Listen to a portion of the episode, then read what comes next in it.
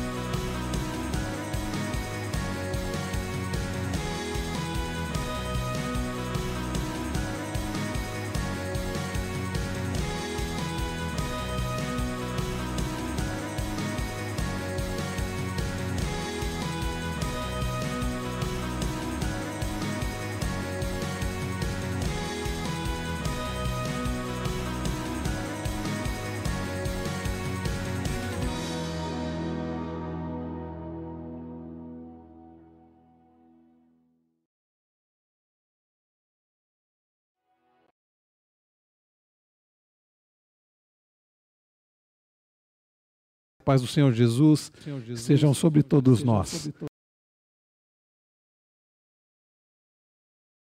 Os irmãos aqui e também aqueles que nos acompanham pela internet, muito bom ter os irmãos participando da transmissão do nosso estudo, estudo bíblico desta noite. Antes, queridos, de nós darmos início ao nosso estudo, quero registrar aqui a alegria de ter os irmãos conosco, Vinícius, André, o Felipe, o Newton, o Roberto, os nossos irmãos também colaborando para a transmissão, nosso irmão pastor Cleiton, também o Fernando, o diácono Fernando, que bom ter vocês aqui. Ainda há pouco eu mandei, eu compartilhei um artigo do Coalizão pelo Evangelho, falando da importância de estarmos é, participando presencialmente, né? E sabemos que alguns irmãos, de fato, têm é, impedimentos né, para estar presencialmente, mas de fato é muito bom, é bom para quem está pregando, para quem está dando estudo bíblico, presbítero Luiz Leiró, seu Calói, que alegria tê-lo também, meu irmão, estávamos com saudades, que bom que o irmão retornou em segurança do, da viagem de trabalho. Então, é muito bom também para quem está pregando, dando estudo, poder ver os irmãos e não apenas a câmera, né? Por um bom tempo nós passamos dando estudo, pregando, olhando apenas para a câmera. E como é bom ter os irmãos presentes. E aos domingos temos tido a participação dos irmãos também, tem sido muito bom ter a igreja novamente participando presencialmente. Saber também, da, nos dá muita alegria saber dos irmãos que nos acompanham de casa, seu Zé Roberto Veronese, Dona Jacira, continuamos orando pela sua irmã também.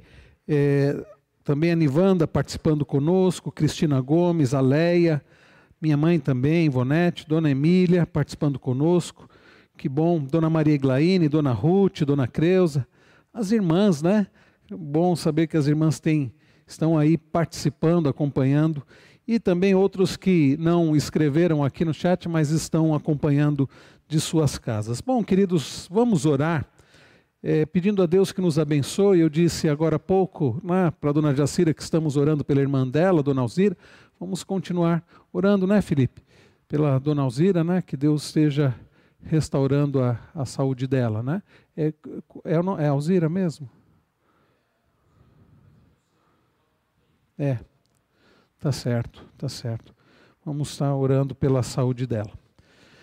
Pai bendito, Pai celestial, nós queremos agradecer ao Senhor, porque mesmo em meio a tantas dificuldades, ainda, Senhor, passando este, ainda sofrendo as consequências e, e ainda casos de coronavírus, ainda na pandemia, mas o Senhor nos tem sustentado, nos tem guardado, nos tem fortalecido. Quero agradecer ao Senhor pela vida dos meus irmãos, aqueles que aqui estão, aqueles que nos acompanham também de suas casas. Peço ao Senhor que nos abençoe neste tempo de estudo da tua palavra, que de fato, ó Deus, sejamos animados, consolados, fortalecidos através da tua palavra. Quero, Senhor, pedir por aqueles que estão enfermos. Oramos pela dona Alzira, ó Deus, pela saúde dela. Quero orar ainda pelo meu primo, continuo pedindo pelo Eli Andrade. Graças te damos, ó Deus, porque ele tem demonstrado melhora no seu quadro de saúde. Que o Senhor continue com ele, com tantos outros que estão enfermos, hospitalizados, acamados, aqueles que estão se recuperando. Pedimos, ó Deus, pela nossa irmã Thais, da classe de catecúmenos, também se recuperando da cirurgia. Pedimos, ó Deus, pelas famílias que ainda sofrem e choram a morte dos seus entes queridos, que o Senhor conforte, console. Pedimos pela tua igreja Senhor, nós carecemos da tua graça, nós somos falhos, pecadores, precisamos, nós e nossa família, precisamos da tua graça, da tua bênção sobre nós. E mais uma vez pedimos por esse tempo de estudo da tua palavra, que seja um tempo edificante, proveitoso, que a tua igreja seja animada, que a tua igreja seja, ó Deus, confortada, seja fortalecida neste tempo difícil que temos vivido Ajuda-nos, ó Deus, a depositarmos toda a nossa confiança no Senhor. E que a tua palavra seja um instrumento para isto agora, através do teu Espírito Santo. Em nome de Jesus oramos gratos. Amém. Irmãos, estamos falando sobre o tema tempo de confiança, confiando em Deus em uma sociedade pós-cristã. Quantos desafios na nossa sociedade pós-cristã? Um mundo em que se opõe a palavra de Deus. Aliás, isso é desde a queda, né? Uh, mas um mundo que se opõe à palavra de Deus, uma sociedade onde cristãos são tidos como ultrapassados, aqueles que creem na palavra de Deus são zombados, são tidos como ultrapassados, retrógrados, fundamentalistas, uma sociedade que privilegia coisas que contrárias à palavra do Senhor. Uma sociedade do pluralismo, onde cada um tem a sua verdade, nós temos falado sobre isso aos domingos pela manhã, falando sobre cosmovisão cristã, uma sociedade que preza pelo pluralismo, pelo relativismo, tudo é relativo, cada um tem a sua verdade. Uma sociedade que cria banheiros e diz assim: é, não importa se você é homem, mulher, se você é trans, se você é. Pode usar todo mundo esse banheiro. E aí, mulheres são abusadas e aí dizem: puxa, que pena que isso aconteceu. Uma sociedade, irmãos, que é favorável à morte de bebês ainda no útero, uma sociedade que diz tantas coisas que parecem absurdas e que são, precisam ser acolhidas como coisas ah, normais. E a questão é como termos paz, como termos segurança numa sociedade assim, aliás, até para que possamos fazer diferença nessa sociedade. É isso que nós temos procurado responder ao longo dessas últimas semanas. Tempo de confiança, confiando em Deus em uma sociedade pós-cristã. Nós já falamos sobre a importância de confiarmos em Deus, a importância de confiarmos em Cristo, a importância de confiarmos na palavra de Deus. E hoje, queridos, vamos falar sobre a confiança na esperança. Mas não é em qualquer esperança, não é esperança utópica, esperança em nós mesmos, esperança no outro, esperança numa melhor sociedade, nada disso. É uma esperança no próprio Deus, na Sua palavra, nas Suas promessas, em Cristo Jesus. Confiança na esperança, eu convido você a prestar bastante atenção, porque é a palavra de Deus que nós iremos estudar nesta noite. E eu começo com 1 João 3, versos 1 e 2. Vede que grande amor nos tem concedido o Pai, a ponto de sermos chamados filhos de Deus. E de fato, somos filhos de Deus. Por essa razão, o mundo não nos conhece, porquanto não conheceu Ele mesmo. Amados, agora somos filhos de Deus. Somos filhos de Deus e ainda não se manifestou o que haveremos de sabemos que quando manifestar seremos semelhantes a Ele, porque haveremos de vê-lo como Ele é. Hoje nós vamos considerar um pouco mais detalhadamente acerca deste texto e de tantos outros. Queridos, três frases que eu separei que falam sobre esperança. A primeira delas, do Jeremiah Burroughs, que escreveu um livro fascinante chamado A Joia Rara do Contentamento Cristão. Sabe quando ele escreveu esse livro? 1648. Já tem um tempo, né? E este homem que escreveu este livro tão precioso, ele disse: Nós temos coisas grandes em mãos, mas coisas maiores na esperança. Podemos ter coisas grandes em nossas mãos, mas certamente temos coisas maiores na esperança. E é claro que ele se referia na esperança em Cristo Jesus. Uma outra frase do teólogo Hermann Bavinck, Bavinck que neste último 29 de julho, enquanto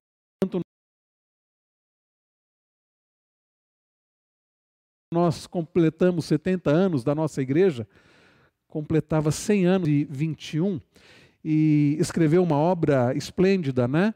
Eh, de teologia, teologia dogmática, e ele disse o seguinte: a vida dos crentes, disse o teólogo alemão, é to... alemão não, é holandês, é totalmente sustentada e guiada pela esperança. A vida dos crentes é totalmente sustentada e guiada pela esperança. Totalmente sustentada e guiada pela esperança. Para nós termos uma ideia, irmãos, da importância da esperança. E Cito também Stephen Nichols, escritor do livro Tempo de Confiança. Ele diz: esperança não é fundamentalmente uma questão de pensamento positivo, como muitos acreditam, né? Pense positivo e você vai ter esperança. Não, não, não é isso. Nichols diz: esperança é colocar a nossa confiança naquilo que sabemos que irá acontecer naquilo que sabemos que irá acontecer.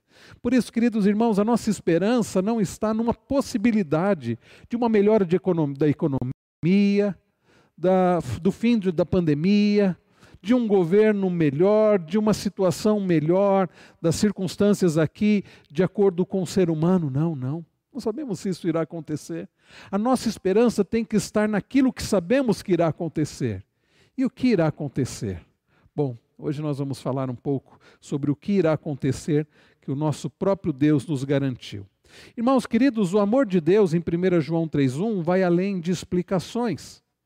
Quando nós olhamos 1 João 3,1, eu quero me deter neste texto, né, além de olharmos os textos.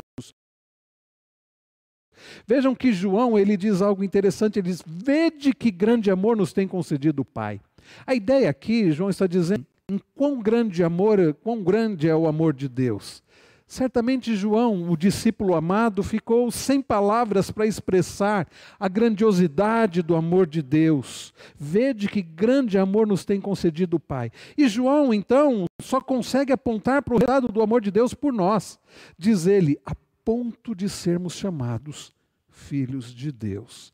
Queridos irmãos, o amor de Deus é tão grande, tão grande, que Ele faz de nós pessoas imerecedoras, pecadoras, pessoas falhas, que antes éramos filhos da ira, inimigos de Deus, Ele torna pessoas como nós, seus filhos. Ele nos traz para a Sua presença amorosa, eh, e a presença aqui não no sentido ah, de, de já estarmos com dia, estaremos com Ele, mas na, na presença da família. Ele nos torna seus filhos, a ponto de sermos chamados filhos de Deus. Não há, queridos, maior honra, não há maior, melhor estado do que fazermos parte da família da fé, da família de Deus, tendo ao grandioso, poderoso, poderoso e amoroso Deus como nosso Pai, a ponto de Jesus nos ensinar a orar dizendo: Pai nosso que estás nos céus. Ele é o nosso Pai celestial, ele é um Pai amoroso. Vede que grande amor nos tem concedido o Pai. Irmãos queridos, falar sobre esperança, sobre confiança naquilo que irá acontecer, mas é, sobretudo, falar sobre esperança naquilo que já aconteceu, que é base para tudo aquilo, a nossa confiança no que irá acontecer, o que já aconteceu. O que aconteceu, e é maravilhoso, é que o nosso Deus nos amou de, a tal ponto que deu o seu Filho unigênito, para que todo aquele que nele crê não pereça, mas tenha a vida eterna. E lá em João, no Evangelho de João, diz: Todos quantos o receberam deles o poder de serem feitos filhos de Deus. João havia escrito isso já no Evangelho. Deus nos deu poder em Cristo Jesus de sermos feitos seus filhos. E aqui o discípulo amado, nas suas epístolas, ele trabalha muito esse assunto. Aliás, um dos temas predominantes nas cartas de João é o amor. Os mas é o amor. E ele fala que Deus nos amou a ponto de sermos chamados filhos de Deus. Ah, em uma sociedade tão confusa como a nossa, em uma sociedade cheia de ataques e, como eu disse, relativismo, pluralismo e sincretismo, uma mistura de credos e homens, como é bom, como nos traz paz, como isso vem trazer saúde emocional, mental, a certeza de que somos filhos de Deus.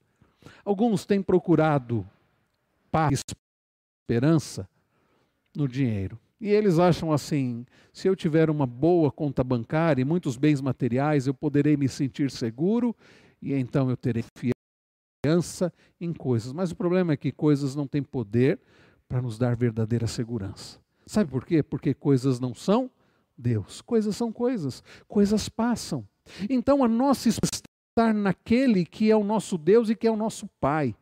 O que vai fazer diferença e o que de fato faz diferença, queridos, é saber que nós somos filhos de Deus e nada pode mudar isso. O apóstolo Paulo, escrevendo Romanos 8, diz que nada poderá nos separar do amor de Deus que está em Jesus Cristo.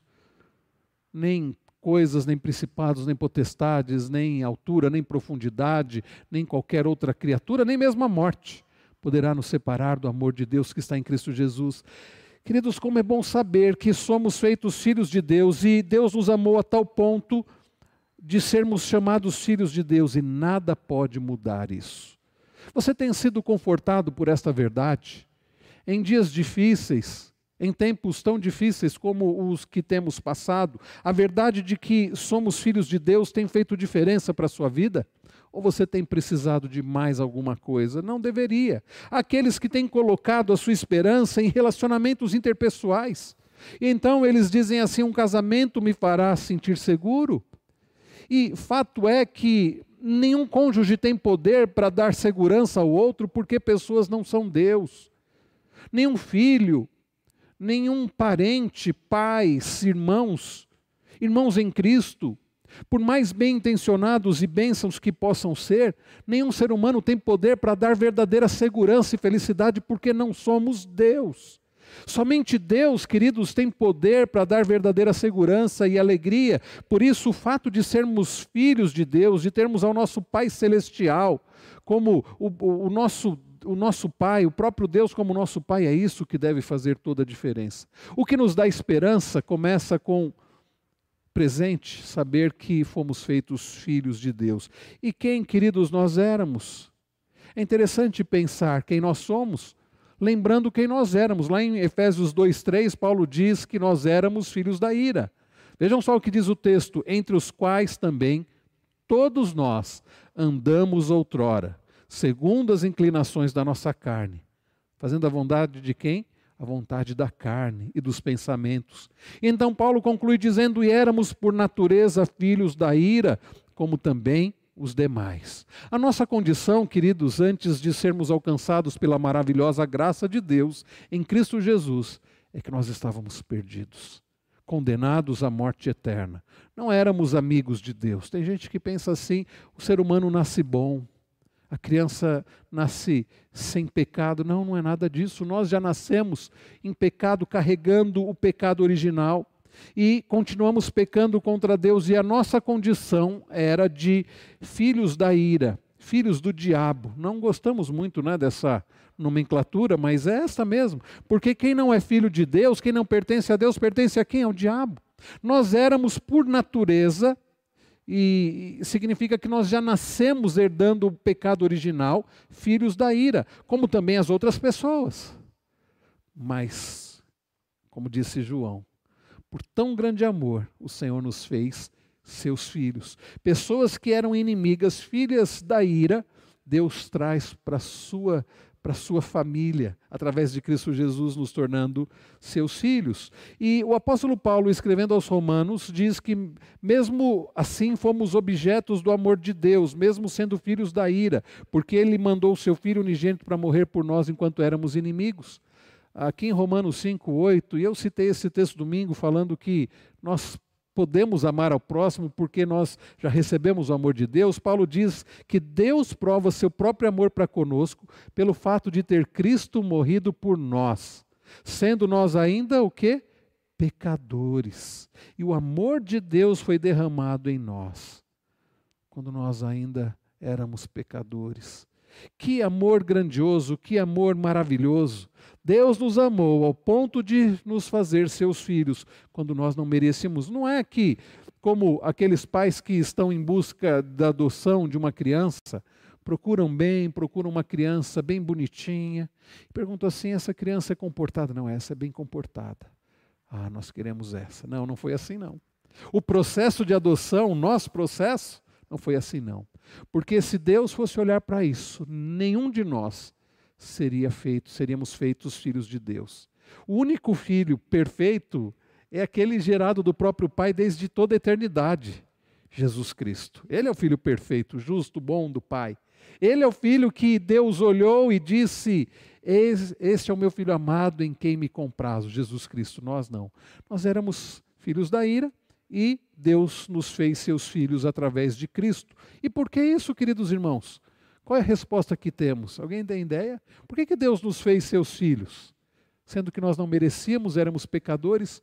Qual a razão? Qual o motivo? Alguém tem a resposta? Hã? É, porque ele quis, mas motivado, movido pelo quê? Foi nosso, nosso, nossos méritos? Já falamos que não. O amor, exatamente. Deus prova o seu próprio amor para conosco, pelo fato de ter Cristo morrido por nós, sendo nós ainda pecadores. Cristo morreu por nós, nós não merecíamos que ele morresse por nós. Mas ele morreu por nós, sendo nós ainda pecadores. E acabamos de ler João, 1 João 3. Vede quão grande amor Deus nos fez, seus filhos. Queridos, e 1 João 3,2 mostra o que seremos quando presenciarmos Cristo face a face. Olha o que ele diz: Amados, agora somos filhos de Deus e ainda não se manifestou o que haveremos de ser. Sabemos que quando ele se manifestar, seremos semelhantes a ele, porque haveremos de vê-lo como ele é. Bom, nós já vimos quem nós éramos. Éramos inimigos de Deus, filhos da ira. Mas Deus nos amou a tal ponto de nos fazer seus filhos. 1 João 3,1. Que grande amor Deus tem para conosco. Hoje nós somos filhos de Deus. Mas ainda não acabou, queridos. Nós ainda não somos o que deveremos ser. Ele diz: somos, agora somos filhos de Deus. Maravilhoso. Mas ele diz: ainda não se manifestou o que haveremos de ser. E João complementa: sabemos que quando ele se manifestar, que é em Cristo, seremos semelhantes a ele, porque haveremos de vê-lo como ele é. Queridos, eis aqui um outro motivo para nossa esperança, que nos dá confiança. Nós já somos filhos de Deus, isso é maravilhoso, mas ainda a palavra diz que nós seremos semelhantes a Cristo. Porque nós somos filhos de Deus, é uma verdade maravilhosa, isso nos traz paz, confiança. Mas sabe, queridos, quando nós olhamos para nós, nós não nos vemos parecidos com o nosso Pai. O Maurão, que faz os, os, bonecos, os fantoches, não sei se todos aqui já tiveram oportunidade, ele esteve conosco há alguns anos. Ele tem uma música que diz assim: Todo filho se parece com o pai. Todo filho se parece com o pai. E aí, a um dado momento do cântico, ele diz: E você que diz que é filho de Deus, em que se parece com seu pai? Quando nós somos muito honestos, pensando na santidade de Deus, pensando no caráter de Cristo, em quem Deus é, e nós olhamos para nós mesmos, nós vemos que nós não nos parecemos com o nosso Pai como Cristo se parece com o nosso Pai Celestial. Mas a boa notícia, queridos irmãos, é que nós que já somos filhos de Deus, não porque merecemos, não porque nos parecemos com Ele, mas porque Ele nos amou, um dia seremos semelhantes a Cristo. Não seremos Deus, é verdade, nenhum de nós será, não, não seremos deuses, mas nós seremos semelhantes a Cristo. Receberemos um corpo semelhante ao de Cristo, porque o nosso corpo será transformado em glória. Paulo trabalha isso, por exemplo, escrevendo aos Tessalonicenses, e outras, em outros lugares nós lemos sobre isso, mas principalmente quando Paulo escreve aos Tessalonicenses, nós, queridos, seremos libertos do pecado. Tem até um cântico que a gente canta que é boa teologia, né? Sou livre, como é que é, diz o, o cântico? Sou livre da, do poder do pecado. Sou livre e, e da presença do pecado, livre serei. Significa, queridos, que um dia não mais pecaremos. É até difícil de pensar isso. Um dia nós não mais pecaremos. Essa semana foi uma semana difícil, sobretudo porque muita saudade do nosso querido pastor Rosivaldo. Essa semana ele teria completado, se não me engano, 53 anos de idade, né?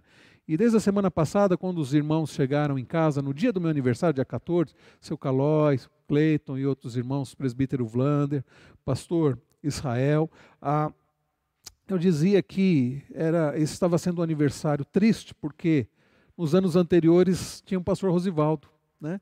E como no ano passado que ele foi em casa. E esse ano, difícil, tem feito muita falta nosso irmão. Eu estava conversando com a irmã Marinalva, irmã do pastor Rosivaldo, e eu dizia a ela, minha irmã, o que nos conforta é saber que o nosso querido pastor Rosivaldo está com o Senhor, livre dos problemas, das aflições, e também, meus irmãos, algo que ele desejava muito, como um servo valoroso do Senhor. Eu creio que um maior desejo do pastor Rosivaldo, sabe qual era? Era não pecar mais, estar com Cristo. E Deus deu isso a ele. Quando nós é, partimos, quando nós ficamos livres já desse corpo, já não há mais pecado. E o maravilhoso é que um dia nós nos encontraremos com o nosso próprio corpo, espírito ou alma se encontrando com o corpo, mas o nosso corpo será transformado em glória. Não pecaremos mais.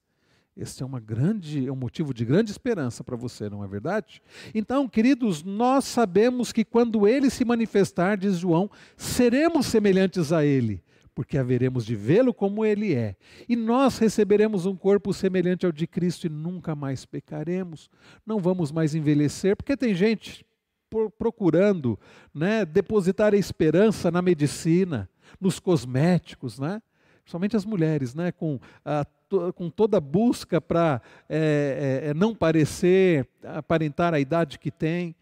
E, na verdade, o ser humano tem buscado pela fórmula né, da, da juventude, da juventude eterna, mas você pode usar creme, medicamento, fazer exercício e tudo que você puder fazer, você pode até aparentar não ter a idade que você tem. Eu, por exemplo, não aparento que fiz 46 anos, mas tem mais, né? É, mas o fato é o seguinte: nós não vamos conseguir evitar o envelhecimento do nosso corpo e nem mesmo a morte física, se Jesus não voltar antes. Então a nossa esperança não está nisso, a nossa esperança, alguns têm colocado a esperança na vacina. Que bom que tem a vacina. Mas eu vou dizer uma coisa: a vacina não vai nos livrar da morte.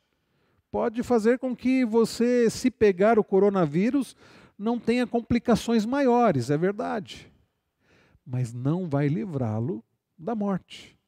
Então, queridos, a nossa esperança está no fato de que um dia nós veremos Cristo como Ele é, e nós receberemos um corpo transformado em glória, e não iremos mais envelhecer, não iremos mais sofrer. Eu não coloquei esse texto, mas lá em Apocalipse 21 diz que quando o Senhor Jesus fizer novas todas as coisas, não haverá mais choro, não haverá mais pranto, não haverá mais dor, não haverá mais luto, porque todas as coisas terão passado. Um dia isso vai acontecer. Então, esperança, queridos, no presente, somos feitos filhos de Deus, já somos filhos de Deus, já podemos desfrutar das bênçãos de sermos filhos de Deus. Mas também esperança futura, que um dia nós seremos como devemos ser, semelhantes a Cristo. Queridos, quando então nós presenciarmos Jesus Cristo, nos tornaremos como Ele. E é interessante que esse processo já começou. É verdade que ele não vai ser concluído aqui nesta vida, mas ele já começou, porque nós já temos, já estamos sendo transformados de grau de glória, de um grau de glória para o outro. Olha o que Paulo escreve aos Coríntios, segundo aos Coríntios 3:18. E todos nós, com o rosto desvendado, diz ele, contemplando como por espelho, e lembre-se, nos dias de Paulo, o espelho não é como os que nós temos hoje, era uma imagem meio que ainda embaçada. Contemplamos como por espelho a glória do Senhor. Somos transformados de glória em glória, na Sua própria imagem, como pelo Senhor, o Espírito. Nós já temos sido transformados. Certamente, se você olhar para a sua vida hoje, olhando como você era no início da conversão, certamente hoje você é mais parecido com Cristo do que antes. Hoje você tem mais paciência, é mais amoroso, tem mais maturidade, não é verdade? E se isso não está acontecendo, alguma coisa está errada. Porque no processo da santificação, que é um, é, é, é um processo diferente da justificação, que é algo imediato, né, e da salvação, mas a santificação é um processo.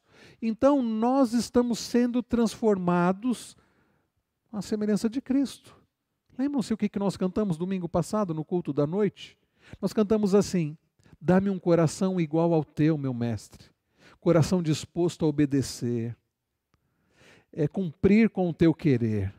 E aí nós cantamos: Ensina-me a amar o meu irmão, a, a, olhar com os teus olhos, perdoar com o teu perdão. É isso, queridos, nós estamos sendo transformados à semelhança de Cristo.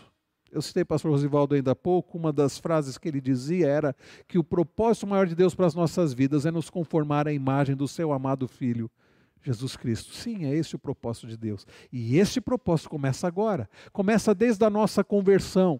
Deus está nos conformando à imagem do seu Filho. Porque desde o início o propósito de Deus foi esse: ter representantes visíveis do Deus invisível. Adão falhou, eu diria que mortalmente. Adão falhou. E o ser humano tem falhado, até que veio Jesus. Como escreve Paulo lá em Colossenses 1, a imagem do Deus invisível, no qual habita a plenitude, toda a plenitude da divindade. O representante visível do Deus invisível. E o que Deus quer é nos fazer semelhantes a Cristo, cada dia mais parecidos com o nosso Deus, para sermos representantes visíveis do Deus invisível. Então, queridos, esta é a nossa esperança. Eu não sei se a sua esperança é por uma vida de mais conforto, de saúde, de. Eu não sei qual é. Deveria ser de sermos semelhantes a Cristo. E o processo já começou. Nós somos filhos amados de Deus. Uh, irmãos, eu não poderia deixar de também mencionar aqui, deixa eu só ver uma coisa aqui. Ok? Eu não poderia deixar de olhar com os irmãos aqui para esse texto de Lamentações 3, quando o profeta Jeremias, passando um tempo dificílimo, Deus estava tratando com o seu povo, disciplinando o seu povo, e Jeremias, no capítulo 3, aliás, o próprio livro chama Lamentações, devido à expressão de tristeza, de lamento do profeta, na verdade, é, expressando o próprio lamento do povo por causa do sofrimento. O capítulo 3, em especial Jeremias, se você depois puder ler, ele vai trazendo aflição, não só dele, como do povo. E quando chega no verso 21, percebam que ele diz: Quero trazer à memória o que me pode dar esperança. E a pergunta é: o que é que pode dar esperança? Porque, irmãos, não basta né, para termos esperança, eu quero trazer à memória o que me pode dar esperança. Então eu vou trazer à memória a minha força. Como disse Steve Lawson, quando eu olho para mim mesmo, eu me deprimo, porque nós não somos fortes. Ah, eu quero trazer à memória o que me pode dar esperança, eu vou olhar para as circunstâncias. Ao olhar para as circunstâncias, nós vamos nos desesperar, porque, porque as circunstâncias não são boas. Ah, eu quero trazer à memória o que me pode dar esperança. Eu vou olhar então para o meu semelhante. Eu vou me decepcionar, porque o meu semelhante, por mais bem intencionado que ele seja, ele também é falho. E então percebam o que Jeremias traz à sua mente.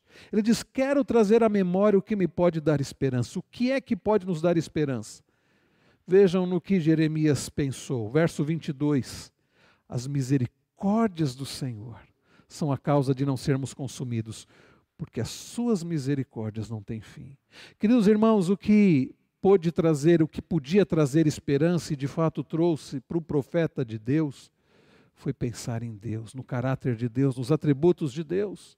Ao invés de ficarmos focando nós mesmos, ao invés de ficarmos focando as circunstâncias, o nosso semelhante, nós precisamos trazer à nossa memória quem Deus é, quem é o nosso Pai Celestial que nos ama, que nos fez seus filhos. Ele é misericordioso.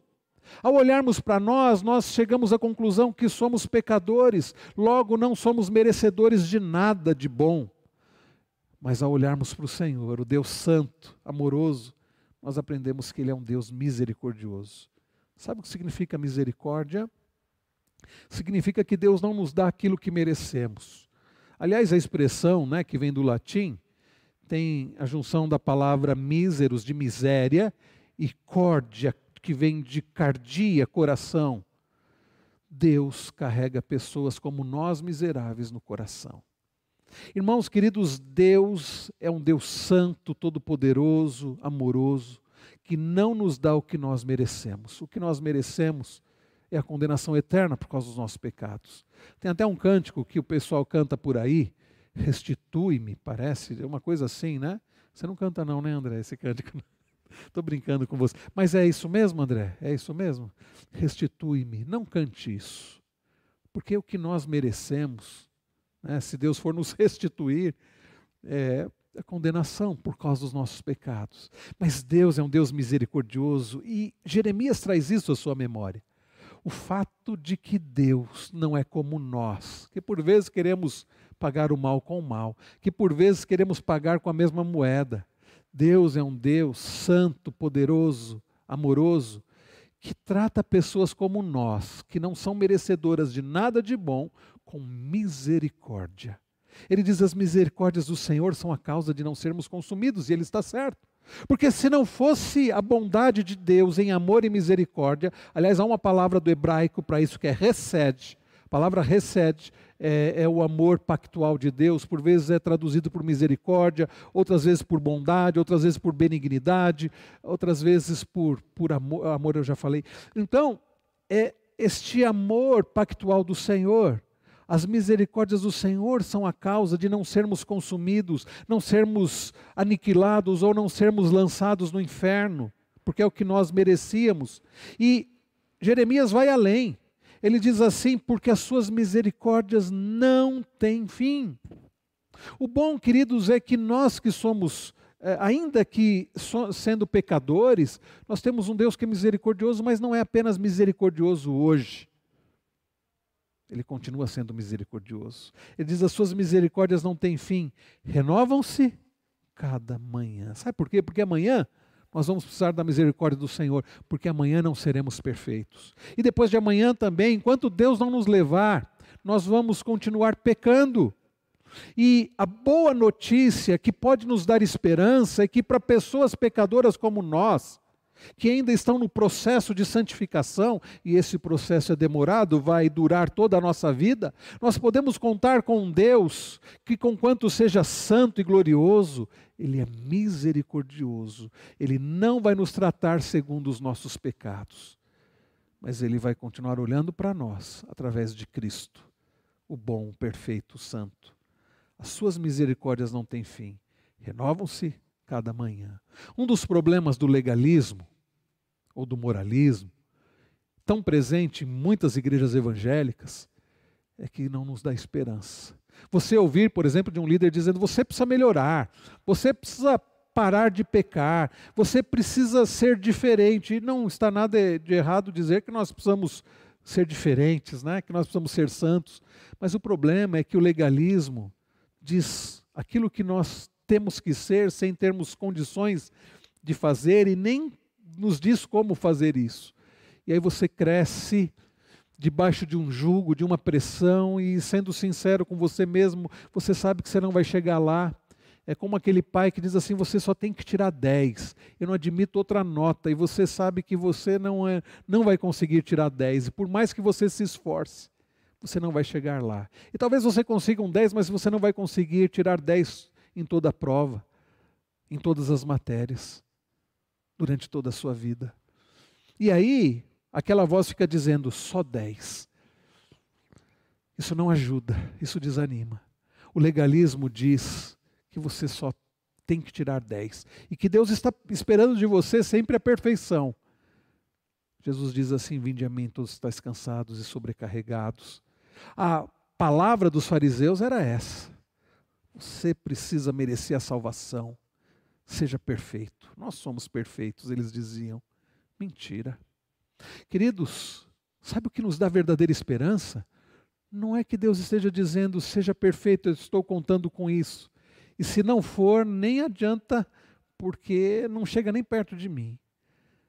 Mas o que nós vemos na palavra é que Deus, apesar de sermos imperfeitos, e quando éramos ainda filhos da ira, Ele nos amou e deu seu filho, e nos fez seus filhos, e nos trata com misericórdia. Não significa com isso que você pode ver de qualquer jeito, não, viu? Tem gente que diz assim: a graça os reformados ficam pregando sobre salvação pela graça, graça, graça, dá a impressão que eu posso ver de qualquer jeito, de jeito nenhum. Pelo contrário, aqueles que foram alvos da graça, que são alvos da misericórdia do Senhor, ah, como eles têm que amar a Deus, como temos que amar a Deus e fazermos de tudo para vivermos uma vida agradável a Ele. Mas a boa notícia não é que vamos nos esforçar por nós mesmos mas fortalecidos naquele que é santo, bom e perfeito, Jesus, nós podemos e buscar, buscando ser cada dia mais parecidos com Ele. Isso não é santificação. Aliás, é isso que a, a, as doutrinas da graça e os nós reformados cremos que devemos ser semelhantes a Cristo. Como dizer que isso então é uma pregação que diz, ah, pode viver de qualquer jeito? Não. Aliás, nós nem ousamos dizer assim, nem tentamos dizer assim, olha, você precisa melhorar. Nada disso. Vocês não vão me ouvir, ou se eu disser, eu vou estar vou ter falhado, dizendo, você precisa melhorar. Não, nós não precisamos melhorar. Muito mais do que isso. Nós precisamos ser o quê? Semelhantes a quem? A Cristo. Isso é muito diferente de dizer que precisamos melhorar. Muito diferente, muito mais profundo. Nós precisamos ser semelhantes a Cristo. E qual é a boa notícia? Não é que Deus está exigindo isso de nós para nos amar, para nos fazer seus filhos e nos dar a salvação, não. Isso é para nós que já somos amados por Deus, já somos seus filhos e já temos garantida a salvação. Sejamos santos, porque temos um Deus amoroso e misericordioso, e essas misericórdias se renovam a cada manhã. Quer esperança maior para termos confiança e até para amarmos e buscarmos ao Senhor. Mas Jeremias não para por aí. Ele diz: Quero trazer à minha mente, à memória, o que me pode dar esperança, confiança na esperança. Além de citar a misericórdia do Senhor, ele cita outra coisa ainda no próprio verso 22. Ele termina o verso 22 dizendo: Grande é a tua fidelidade. Irmãos queridos, não só servimos um Deus que é misericordioso, mas um Deus que é fiel. Há um hino que nós cantamos no nosso cenário, que é o hino 32, que diz isso: Tu és fiel, Senhor, ó Pai Celeste. Teus filhos sabem que não falharás, tudo criaste, tu nunca faltastes, tal como eras, tu sempre serás. A doutrina da fidelidade de Deus aponta justamente para isso. Nosso Deus, ele é imutável. Ele não é alguém como nós que por vezes muda de opinião ou de humor. Diz assim: hoje eu vou tratar com misericórdia, amanhã não. Ele é um Deus imutável, imutável no seu caráter, na sua santidade, no seu poder, na sua glória. Ele é o mesmo ontem, hoje e sempre. Isso nos dá esperança. Os deuses da mitologia grega, deuses de histórias apenas, né? Mitologia, não são assim não. São deuses temperamentais. Como será que como será que tal Deus está hoje, né? Será que está de bom humor ou de mau humor? Será que eu posso contar com a bondade dele hoje ou não? O único e verdadeiro Deus, o Deus da Bíblia, não é assim, não. Ele é imutável, a ponto de Jeremias dizer que as misericórdias do Senhor se renovam a cada manhã. Sabe por quê? Porque ele não muda. Ele é o Deus fiel, não fiel a nós, mas fiel a Ele mesmo, a Sua palavra, ao seu caráter, fiel às Suas promessas, e por isso temos é, confiança e segurança porque ele não vai mentir. Abraão, como nós aprendemos há uns domingos atrás, quando ele teve que, quando Deus mandou sacrificar o próprio filho, Abraão sabia da fidelidade de Deus a tal ponto de estar disposto a sacrificar Isaac, na certeza de que Deus não deixaria de cumprir a promessa de fazer de Isaac pai de uma numerosa nação. O autor aos Hebreus diz que Abraão cria que Deus seria, até ressuscitaria Isaac, mas não quebraria a promessa, porque Deus é fiel. Este atributo, que nós trabalhamos este atributo ano passado na escola dominical, está lá até no YouTube essa aula sobre os atributos de Deus, quando falamos sobre fidelidade e bondade de Deus, mostram, queridos, que nós podemos ter segurança. Não porque nós somos bons e constantes, imutáveis, não, mas porque nós, pequenos, pecadores, inconstantes, temos um Deus que, além de misericordioso, é fiel. Ele não muda, as suas promessas vão se cumprir. É por isso que nós podemos ter esperança e segurança no Senhor. E por fim, ele diz: A minha porção é o Senhor, diz a minha alma, portanto esperarei nele. Bom é o Senhor para os que esperam por ele, para a alma que o busca. Jeremias, aqui em Lamentações, ele traz algo de precioso, mais algo precioso na sua mente. A minha porção é o Senhor. Por vezes, queridos, fazemos de coisas, de pessoas, de situações, o nosso tesouro, a nossa porção. E nos frustramos e ficamos ansiosos, porque nada disso é Deus. Mas quando nós temos o Senhor como a nossa porção, o nosso tesouro, quando a nossa segurança, esperança e confiança está nele, ah, meus irmãos, aí é muito diferente. Ele diz: portanto esperarei nele. Bom é o Senhor para com os que esperam, para os que esperam por ele, para a alma que o busca. Depois de falar da misericórdia e da fidelidade do Senhor, Jeremias traz à sua memória uma outra, um outro atributo de Deus, a sua bondade. Nosso Deus, queridos, não é somente todo poderoso. Graças a Deus por ele ser todo poderoso, graças a ele. Servimos um Deus que pode, tem todo o poder, ele é onipotente. Mas como eu disse, ele não é como os deuses da mitologia, que têm poder, mas são maus. Ele é um Deus que tem todo o poder, e se importa com pessoas como nós. E apesar de imerecedores e falhos como somos, Ele nos ama e Ele nos trata com bondade. Bom é o Senhor para os que esperam por Ele. Você pode ter verdadeira esperança, confiança na esperança. Esperança num Deus que é misericordioso, que é fiel e que é bondoso. Naum diz isso, ele diz lá no seu livro, no capítulo 1, verso 7, né, que Deus ele é bom, Deus é bom. Então, queridos, tenhamos esperança, não em nós mesmos, nós não somos bons. Jeremias diz que o nosso coração é mau, e de fato é. Nós somos limitados, somos fracos, mas servimos um Deus que é todo-poderoso, que é misericordioso, que é fiel e que é bondoso. Irmãos, nossa confiança precisa estar no Senhor. Nós precisamos ter esperança. Uns confiam em carros, outros em cavalos, diz o salmista. Mas nós devemos confiar no Senhor. O Senhor dos exércitos, o nosso Deus. A nossa esperança tem que estar no Senhor. A pergunta que eu faço para você é: em quem está a sua esperança? Onde está a sua esperança? No homem? Em você mesmo?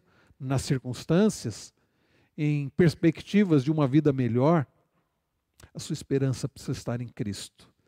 A sua confiança tem que estar na esperança, numa esperança bem fundamentada no nosso Deus. O Deus que nos ama, que nos faz seus filhos, como nós vimos lá em 1 João 3. Um Deus que nos promete que um dia nos fará semelhantes ao seu amado filho Jesus, e ele já começou a fazer isso. A nossa esperança tem que estar no Deus que é misericordioso, que é fiel e que é bondoso. Aquele que nos prometeu que um dia nos levará para junto dele. Davi tinha sua esperança no Senhor. Esperança presente, ele diz: O Senhor é o meu pastor e nada me faltará. Esperança presente no Deus presente. Ele diz: Ainda que eu ande pelo vale da sombra da morte, eu não temerei mal nenhum, porque tu estás comigo. Esperança presente num Deus presente e bondoso, como Jeremias. Davi diz assim ainda no Salmo 23: bondade e misericórdia certamente me seguirão todos os dias da minha vida. Mas, queridos, Davi tinha esperança também no Deus bondoso, amoroso, um Deus que prometeu também coisas futuras. Ele diz: E habitarei na casa do Senhor para todo sempre. Feche os seus olhos, vamos orar agora. Eu convido você a refletir acerca da sua vida. Ao longo desses estudos das últimas semanas, nós temos falado sobre tempo de confiança.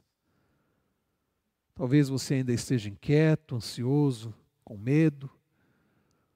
Nós aprendemos que os dias são maus, mas podemos e devemos depositar toda, toda a nossa confiança naquele que, como nós estudamos em Isaías 40, é incomparável, naquele que nos fortalece, que tem poder para multiplicar as nossas forças. E aqueles que esperam no Senhor renovam as suas forças, sobem com asas como águias, correm e não se cansam, caminham e não se fatigam. Você tem esperado no Senhor? Nós aprendemos, queridos, ao longo deste tempo de estudo, nós aprendemos que a nossa esperança tem que estar em Cristo. Cristo deve ser a nossa rocha, a nossa esperança. Aquele que é santo, puro, bom, forte. Sua esperança está em Cristo. Nós aprendemos, queridos, ao longo deste tempo de estudo, nessas últimas semanas, que a nossa esperança tem que estar na palavra do Senhor palavra de vida. A sua esperança tem estado na palavra de Deus ou nas palavras dos homens? Nós aprendemos hoje, queridos, concluindo esta série, que a nossa confiança tem que estar na esperança. A nossa confiança tem que estar na esperança que é fundamentada no Deus que nos ama, que nos faz seus filhos, nos fez seus filhos.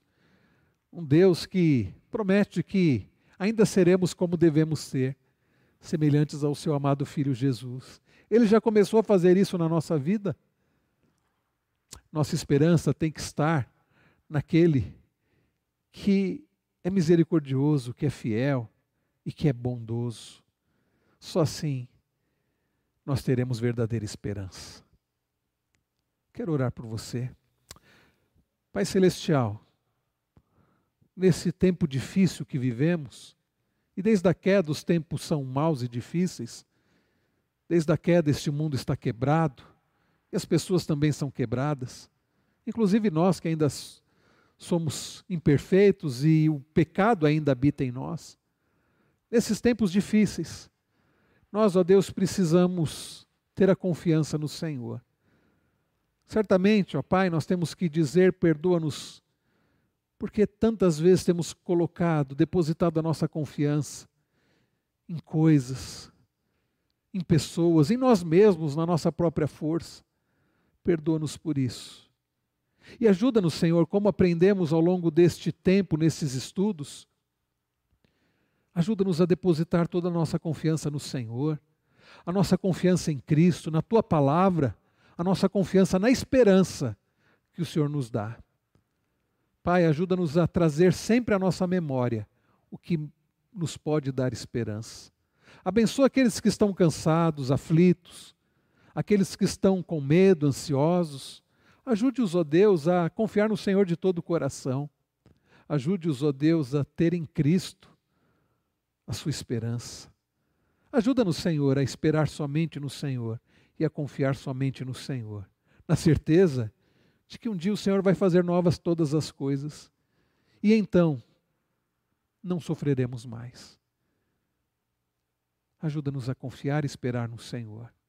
Senhor, que a nossa confiança e esperança, que o nosso consolo, como diz o bom catecismo e velho catecismo, esteja em Cristo nesta vida e além desta vida. E é no nome dele que nós oramos gratos. Amém. Queridos, nós queremos agradecer né, pela, por todos os irmãos aqui presentes, aqueles que nos acompanham de casa. Eu citei alguns irmãos, outros escreveram aqui, nossa irmã Cátia Teotone, a sua família, né, nosso irmão Fernando, seu Josias Amaral, querido irmão Josias, Fernando Souza, presbítero Vlander, a Emanuele Costa, a Manu, a Keila, E, e, a Manu até escreveu aqui, né, que na escola onde a Júlia estuda tem um, um rapaz que, por ser como uma moça, usa banheiro feminino. Ela fica preocupada com isso. De fato tem acontecido isso, né?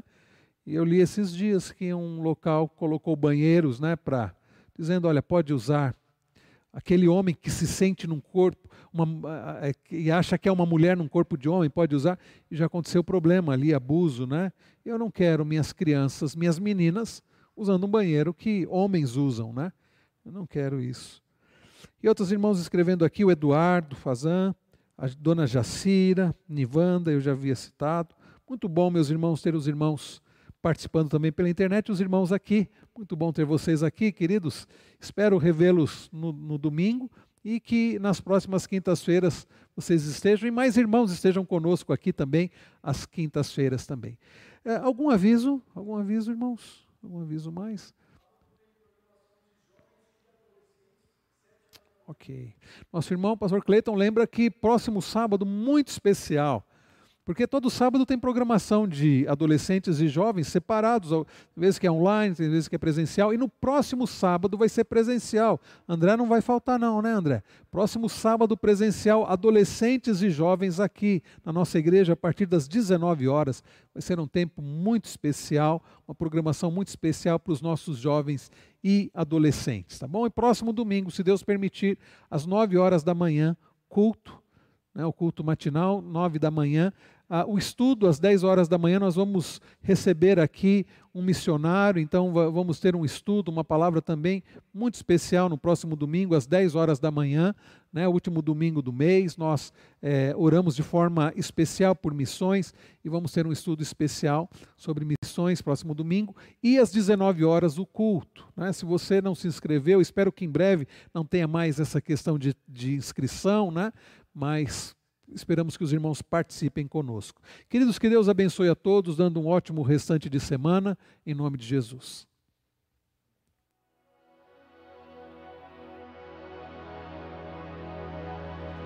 Olá, meus queridos irmãos. Estou aqui para falar um pouco sobre a Bíblia comemorativa dos 70 anos da Igreja Presbiteriana de Jundiaí. Nossa igreja foi organizada em 29 de julho de 1951, portanto, há 70 anos.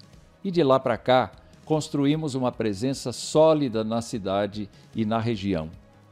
Para comemorar esta data, o Conselho mandou confeccionar 500 exemplares da Bíblia comemorativa dos 70 anos da IPJ.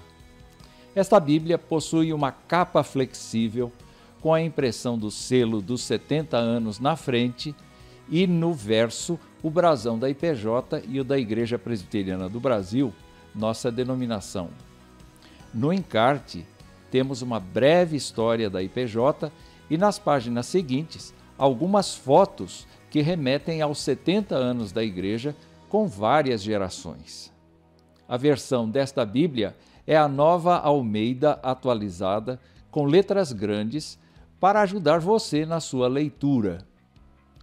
Quero lembrá-lo que esta Bíblia é uma edição limitada e você não pode ficar sem ela. Para você que tem interesse então em adquirir, é muito fácil. Basta apontar o seu celular para o QR Code que aparece aqui embaixo e solicitar o seu exemplar. Ou, se preferir, pode ligar no telefone que aparece no vídeo de segunda a sexta-feira, das 8h30 às 16h30 e falar com a nossa secretaria. Presenteie seus familiares e amigos, e este, sem dúvida, é o meu recado.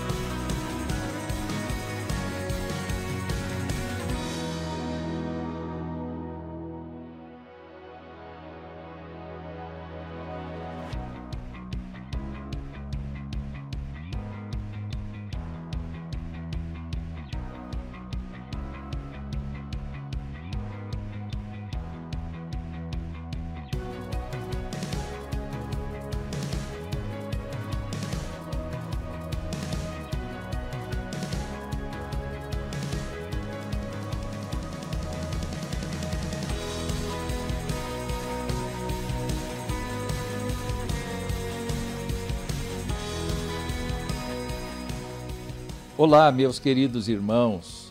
Estou aqui para falar um pouco sobre a Bíblia comemorativa dos 70 anos da Igreja Presbiteriana de Jundiaí. Nossa igreja foi organizada em 29 de julho de 1951, portanto, há 70 anos. E de lá para cá, construímos uma presença sólida na cidade e na região. Para comemorar esta data, o Conselho mandou confeccionar 500 exemplares da Bíblia comemorativa dos 70 anos da IPJ.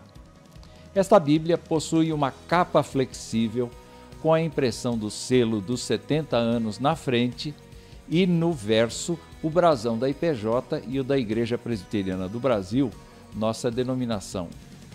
No encarte, temos uma breve história da IPJ e nas páginas seguintes algumas fotos que remetem aos 70 anos da Igreja com várias gerações. A versão desta Bíblia é a nova Almeida atualizada, com letras grandes, para ajudar você na sua leitura. Quero lembrá-lo que esta Bíblia é uma edição limitada e você não pode ficar sem ela. Para você que tem interesse então em adquirir, é muito fácil. Basta apontar o seu celular para o QR Code que aparece aqui embaixo e solicitar o seu exemplar. Ou, se preferir, pode ligar no telefone que aparece no vídeo de segunda a sexta-feira, das 8h30 às 16h30 e falar com a nossa secretaria. Presenteie seus familiares e amigos e este, sem dúvida, é o meu recado.